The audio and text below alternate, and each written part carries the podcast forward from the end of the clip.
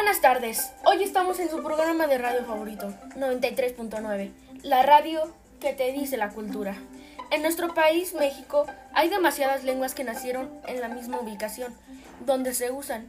A esas lenguas se le conoce como lenguas originarias. Existen muchas lenguas originarias. De las más habladas son el náhuatl, que cuenta con 1.800.000 hablantes, y se hablan en el estado de México, Oaxaca, y entre otros lugares. También está el maya, el tzalt y el mixteco, y las menos habladas son el chinateco, entre otras. Y en los estados que hay menos son Guatemala, Quintana Roo, Tabasco, entre otros.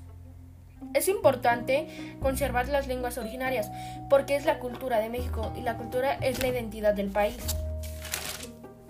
A pesar que se cree que hoy en día no hay muchas palabras prehispánicas, es lo contrario, de hecho hay muchas palabras prehispánicas y muchos idiomas como el náhuatl, como el que sus palabras son el chapulín, eneque, upil, jagua, cacahuate, chile, chocolate, chicle, seno, tenuate, jícara, nopal, pibil, tianguis, entre otras.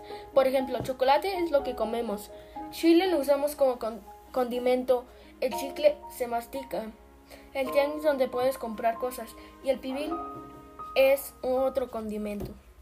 Esas son más unas de las palabras. Y con esto terminaríamos la estación.